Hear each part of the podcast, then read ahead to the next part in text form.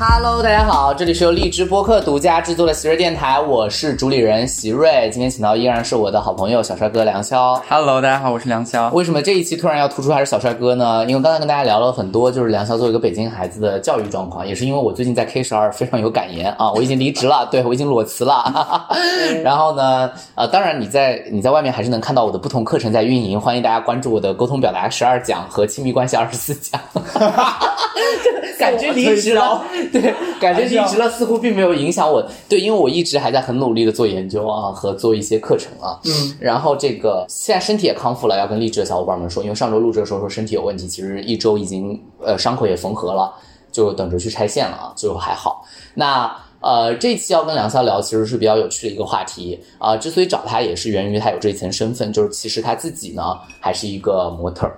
嗯，对，我认识梁潇是这样的，是去年我们奇葩说海选千人捞的时候，千人奇葩捞，对我总说人千人海底捞，每次说成这样对海底捞和是不是饿了？然后就是千人奇葩捞的时候，潇儿就是啊、过来，然后当时呢，我当时在场子里面看到他了，嗯，但是呢，我当时就觉得哇，怎么现在奇葩说都有这么就是小帅哥过来来，就是来来面试，我说给我们一些会说话的人活路吧。但是我我当时看到他的原因是因为我们当时人跟人都离得很近，在聊天，然后跟人聊他应该是学生身份，然后我想来到这儿的，就是因为每年都有很多清华北大的学生来到这儿，然后我想他是清华的还是北大的呢？哎，但是呢。他望了我好几眼，他也不跟我打招呼。嗯，然后等，晚上回去的时候，他微博上来私信我说：“希瑞老师，那个我就是今天你望了好几眼的人。”然后对对，我当时就想说，这个人不跟我打招呼一定很高冷。我想说拽什么？因为当时咱们俩就对视了几次，然后我就也不太确定，我当时其实你也不确定那是不是席瑞？对，啊，我们 我妆发有这么我就是怎么化妆和不化妆有这么，因为那天看到好多，就原来在电视上看，比如说什么赵英男什么的，我当时就眼花缭乱，真的，确实是，对呀、而且当时这样的，我当时可以理解梁潇的估计，因为他其实就是才刚开始打辩论，大家都不知道他是辩手，所以当时辩手们在一个圈儿一直聊，因为我们其实辩论对知道也来了好多辩手。我当时还没有接触辩论很久，对对对，然后他来找我的时候，我才跟他聊，我才知道他说他是北邮的学生。我说对，然后当时才大一，我想说哇，什么 已经有大一的学生过来了？然后我再观察他自己拍一些好看的照片，就知道原来还是一个 model。嗯，其实我对这个行业很感兴趣，其实因为这个行业我理解不了，不是我对所有理解不了的行业保持好奇啊，倒不是其他的原因，嗯。是因为就是我经常看走秀的服装啊，嗯，对我理解不了。你们走秀，你但你穿的还挺好看的呀，你没有穿过那种很奇怪的服装吧？是这样，其实呃穿的奇怪的我就不发了，就是品牌所以你是穿过品牌有找你穿过奇怪的，当然有。奇怪你先说说契机吧，好不好？你讲讲故事。哦，故事就是你怎么入这一行的？我也想入这一行，可以吗？当时是有一个 有可以当然可以第。当时是有个模特姐姐，然后我们俩是怎么说，在当时有个软件，当时你就跟这个模特姐姐认识对对对，当时对对对嗯，然后他是一个在那个平台上就有三万粉丝的人，那个平台一共就没有多少，对对对。然后当时我就跟他认识了之后，我们都很喜欢听歌，然后一起去 live house 什么的，然后慢慢就熟了。然后呢，是他给我介绍了很多资源了。一开始吧，只是从小就对自己的可能有个这种记录的习惯，然后不断不断也会被别人看见，包括现在就是网络嘛，很多平台怎么样怎么样的。一开始也没有说我是哪天确定的能入这个行，而且因为我身高不是很，就我没对呀有幺八五，对我我也觉得，其实就是我第一次见你的时候，你当然还挺高的，哦对，但但是后来才发现，原来你是穿了增高鞋，让人生气。对，后来知道了真实的情况之后，才觉得，嗯嗯，对呀、对我没有到幺八五，所以其实对于走秀来说，我只能就是朋友的可能会帮一下，了解。一般就是平面就是拍一些这些的，包括那谁？哦，艺文，汪一文。艺，文，嗯，就是包括上海的汪一文的那些嗯。活动，对他其实也算平面模特嘛，哦，对对对。他也走过很多秀了，当然，呃，我感觉一开始吧是品牌找到我说我想拍一些这样的 lookbook，然后我就觉得可以，那然后后来就走上这个，了解。然后后来发现找你的还挺多的，嗯，还可以吧。懂了。所以就就是一个很偶然的契机。但你身形是好的，平面吧，平面其实主要就是你只要几个部分组合在一起好，不用全身。特别的像大模走秀那种的。了解。嗯，整个。但我看现在大家在自媒体上的帅哥美女博主也都是在接机拍啊。对对，大家对，你怎么没做这一行？寄拍吗？对也有也有会有品牌寄拍，哦，在哪儿呢？我怎么没看到？就品牌寄拍，那就是他寄给我，然后我穿上衣服，然后给他呃给他返图，对返图对，我懂了，我懂了。嗯，对，所以我我的好奇是这样的，就是那种奇怪的衣服，我不能理解，它是有一个概念在里面吗？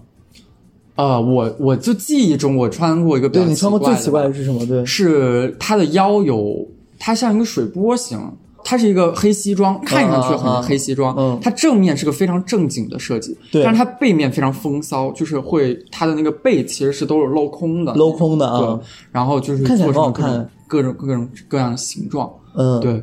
然后当时拍摄的时候也主要拍我的背面嘛，嗯嗯。然后我当时还是觉得挺就不太能理解，不太能穿得出去吧。嗯，可能如果是我作为一个消费者的话，我能。哎，哦，你可以，听起来也没有很奇怪嘛。嗯，我是有见过那种真的非常奇怪的，就是那种哦，那个对对对，当时不是那个前人捞的时候，很奇怪的衣服，对吗？对。对对对，那每年都有，那个我倒是知道，哦。但我也没把它理解成时尚，我理解成它的个性了。哦对对对，但是我是在看到时尚圈里面有这样的一个奇怪的这种服装的时候，你搞懂了是原因是什么吗？就是你能理解那个美就是一些走秀啊、时尚秀里面的那些，就是看起来穿着像把窗帘穿出来的感觉是一样的。啊、就是有些品牌理解不了吧，但我觉得大多数品牌我都是能，我觉得这是跟美学、时尚跟美学是高度挂钩的。是我就是学美学的，哦，所以你觉得你你不能理解时尚，所以你觉得你我能理解时尚的机制，但我就是因为现代审美它是反直觉的嘛，就是它不是那种和谐啊那种崇高的美，对，它是一种，我觉得它是一种观念艺术，但是这种观念艺术需要你理解，我以为你能帮我分析分析，我我不明白，就到底是哪个设计或者怎么样的？那确实我现在也给你找不到一张图片，明白明白，对对对就是你觉得它很土吗？还是我我没觉得它土，我觉得它奇怪，好不好？陌生 strange。对啊，所以它值得一个高价呀。嗯，对，但虽然我觉得我跟梁秋阳有一次聊天的时候非常有意思，我们也聊过一件事情，就是在时装领域里面，其实衣服就不再是用来穿了，对对对对它是用对展示，它是用来展示的，对，只是在一些理念上，我以为你会想跟我分享一些什么样的理念。好，看起来你也没有做这方面准备。我感觉就是呃，我我也有关注到每年的大秀，其实我能感觉到它是一根线连着，就是贯彻下来，每个品牌都有自己的理念在里面。嗯，但确实会有一些可能它这个当季主打的一个不一样一点的想法，那我觉得这跟设计师比较高度挂钩，去看他的一个想法了。你不是每个东西我都得接受和欣赏吧？我觉得，哦、你也有时候就是当工具嘛。对对对，哎，这个其实也是我最想问的，嗯是我听过一些名模跟我们在做呃聊天的反馈的时候也说过一些，就是其实模特在这个行业的选择权是很低的，啊，对或者说相对来说而且他都没有那么多的主导权，甚至都不太受到尊重。怎么说？虽然我也不是名模，就是还在成长中吧，但是连名模都什么感觉？但是比如说一个棚里面，就是在拍摄的话，你你只是一个展示的衣服架子，就我会感觉当时的体验更像一个架子，更像一个物品，嗯，就你感觉自己就是就用来展示。用来展示的啊、那其实这里面其实有一个非常非常，我觉得那个的事情就是，给你什么你就得穿，对，你没有办法去挑剔这件事情。没有办法，他觉得你合适，你就要穿上来。哦，然后你你能跟他沟通一些理念或者是一些想法吗？能能能，必须能，因为嗯好的作品都是大家沟通出来的一个东西嘛，肯定不会是就是他单方面想这么拍，然后你就觉得，那比如左脸右脸，大家都有的时候都呃，会会考虑到你的角度或者什么啊、那那还行。我有个疑惑，因为嗯你们其实像模特跟演员也很像，都是被选择的嘛。嗯，就是同样一个活儿，可能你们要去竞争，对对要试镜吗？要要要，也要试镜对，有 try out 有什么的，确实有，但是就看他给的够不够高啊。啊，当然当然，就是大家要去争取这个机会嘛。嗯然后甚至好的品牌可能都钱就可以压的低一点。啊、因为他可能觉得他对对对，他给你的更多的的是一些结果。那你过去的话，就是你要去做这么多轮的尝试的过程中的话，就是因为你们本来就是要选择嘛，对不对？被对选择的这个过程，然后把你们最后选上来了，去展示他的服装的时候，你们有过好奇的跟他沟通，就是他为什么选你吗？你们会有这个好奇心吗？呃，其实一般接触不到最终的那个设计师吧。对对对，哦接触不到最终的，但你会问一问，就是比如说为什么会找到就是我觉得你跟这件衣服的匹配是合适，还是你自己能够感觉到？这是我纯粹一个非常私人的好奇，哦就因为我做多了东西之后，我能感觉到某些东西的调性跟我适不适配。你们做多了之后能感觉到这件事情吗？呃，就其实我自己还是能感觉到什么风格跟我比较搭配，比如说比较亚逼的衣服，那我可能驾驭不了。但是这件事情更像是工业化的流程，就是也没有人会去探讨说你为什么选择我，可能也没有那么重要，就可能就是嗯他也没有什么选择，就或许就很多原因了。嗯嗯，嗯，看起来是你自己没问过。我确实没有没有，但我觉得这应该对这个问不好问，我理解它不好问。嗯对，因为我我是那种我能揣测出来他大概率选我的原因是什么。哦，但但是我说是我在我这个行业里面，嗯但是就是因为可能我们做内容比较在意 match 这个点，嗯所以我才会问你。就看来你对这个件事情还没有，就是起码没有在选择上有烦恼，可能主要找你的比较多吧，你也没有很很烦恼这个事情。可能也不是我的主业吧，嗯就现在还没有因为这个要去盈利，要去哎，有考虑要变成主业吗？呃，那就大学以后的事儿了吧。但我觉得做模特一定是一件就是主业模特。哎，我其实特别想问，就是挣得多，就模特整体的是也是一个二八定律是吗？？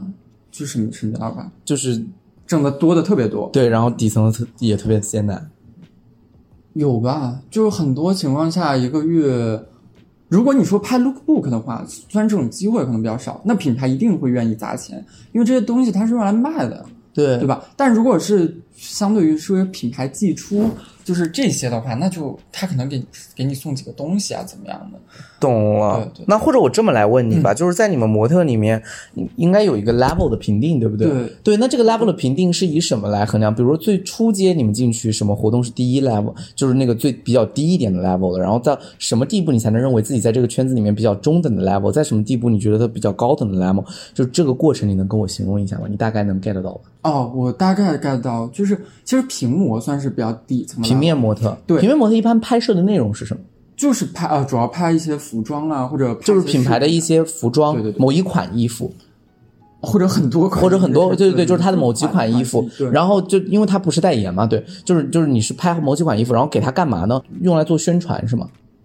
啊对。现在就是很多，现在就流量要铺满那个流量墙嘛，可能哦它可能更需要一些这种不同人穿上。你可能是胖的也有这样哦，穿上好看；那瘦的也穿上好看，所以可能顾客更愿意选择，所以品牌可能会找。了解，这是平面的，然后呢，再往上走一个等级，它可以接到什么样子？就是小模一定是小于大模的，就是平面你拍到更好，比如说你对，就是不同品牌之间有高低之分，对对对对就是有大品牌有小品牌，所以平面是这样。再往上走，除了平面还能有拍什么？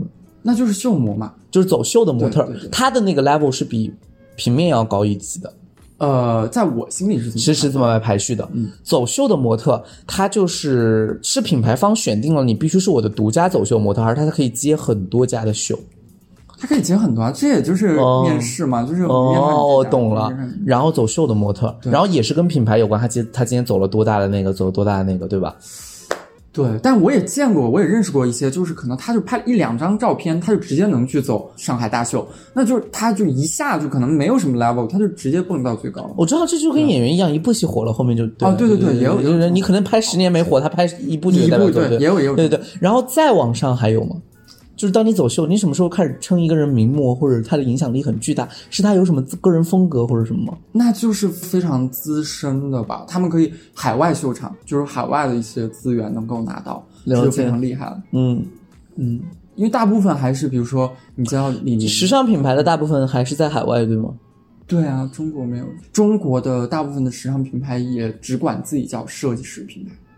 了解对我可不可以这么理解？在今天，时尚的定义权其实还是掌握在啊，对，在国外，在国外手上。对对，嗯，因为中国其实的秀场，不管是秀场设计，包括画廊的一些设计啊，这些延延展开来，其实都在走西方模式。那设计师的理念也是在模仿西方吗？还在模仿西方吗？如果你想上档次的话，也还是在。我前两天有一个设计师，呃，服装师朋友找我说他要去解释一个概念，就问我懂不懂，然后他就讲了这一款产品，就我把这个服装称为一个产品吧，嗯嗯非常有意思。他说是国外的一个还是有点名气的设计师，嗯然后他做了一件什么事儿呢？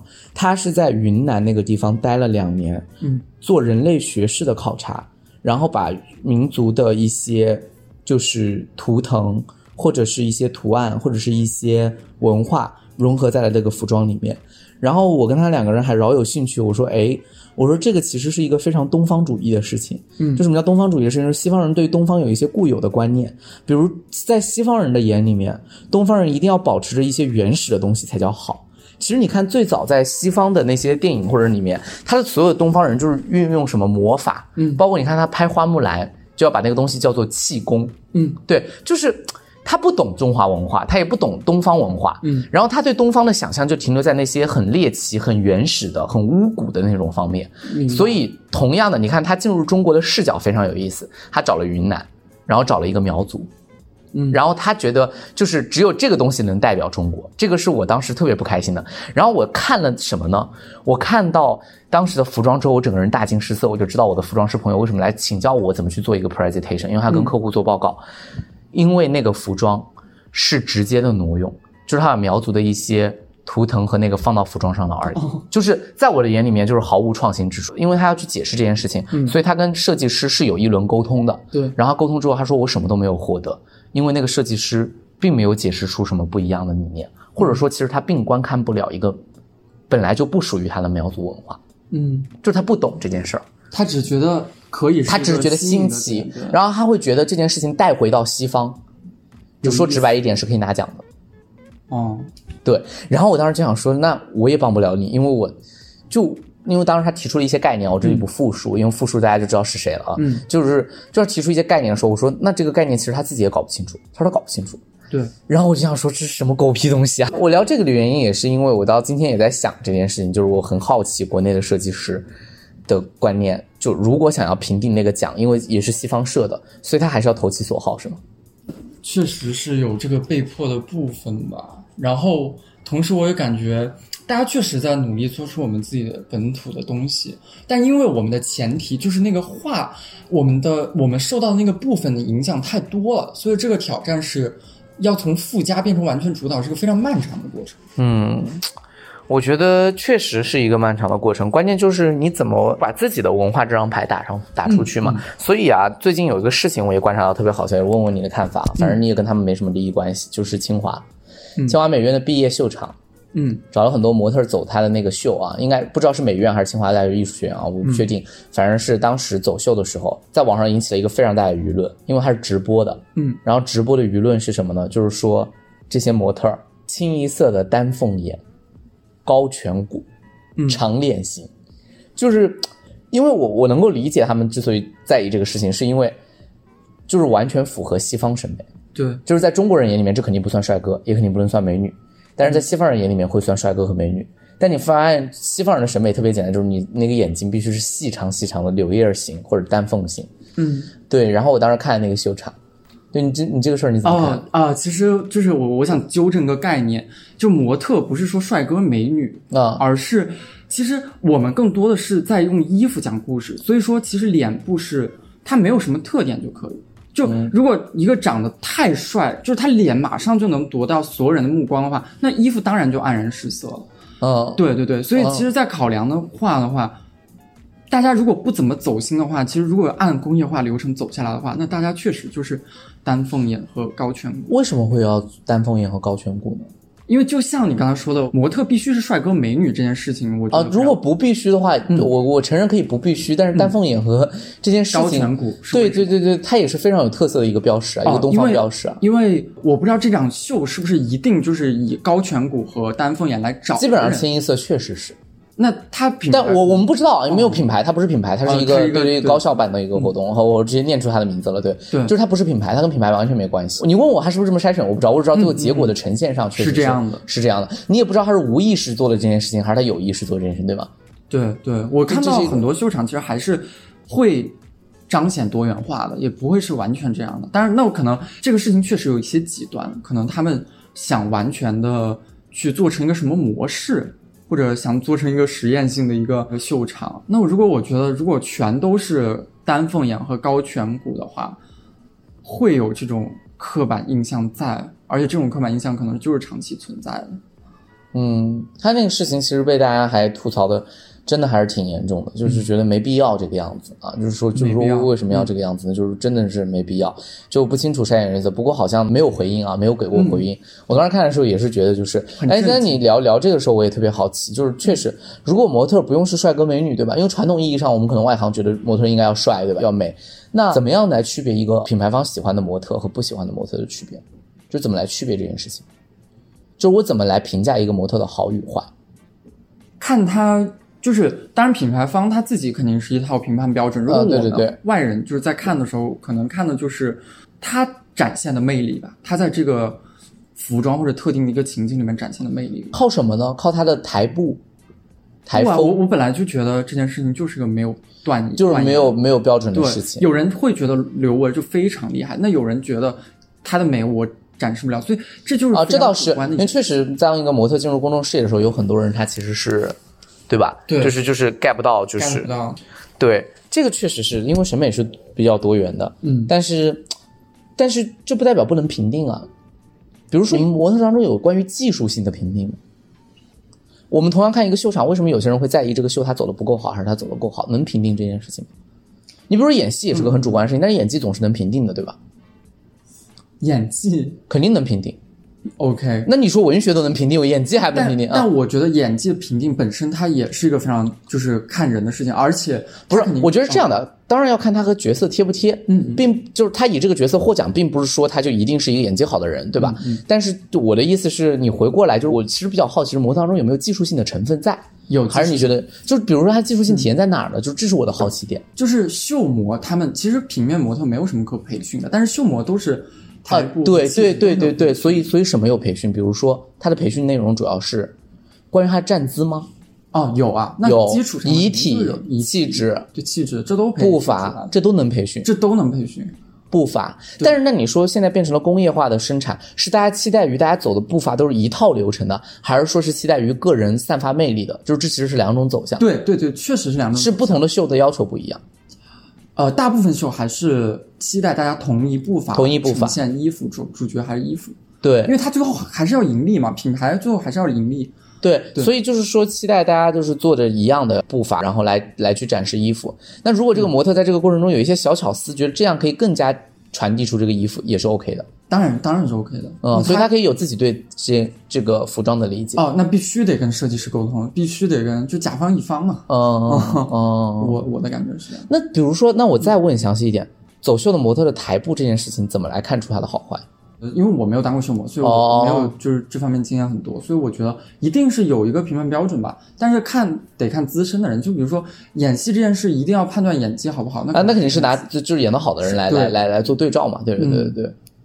但我记得是说，肯定是不能在台上摔，的？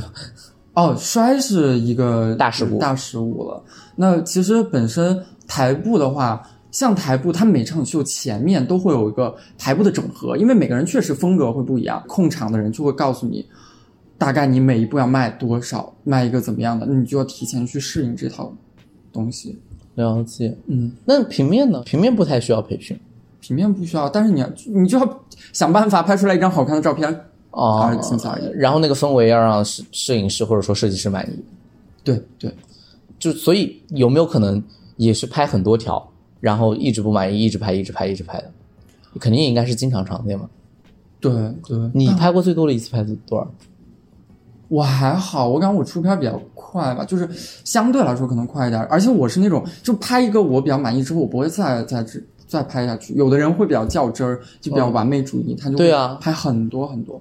我不会，我就觉得还好。后期，而且现在后期实在是太，对吧？所以平面模特真的没有什么技术含量，太多压力。在在这个时代，确实是就关键就在于，如果品牌方不满意，你就得继续拍下去了，不是你哦，当然当然，对呀、所以所以你你到目前为止没有遇到特别事儿的是吧？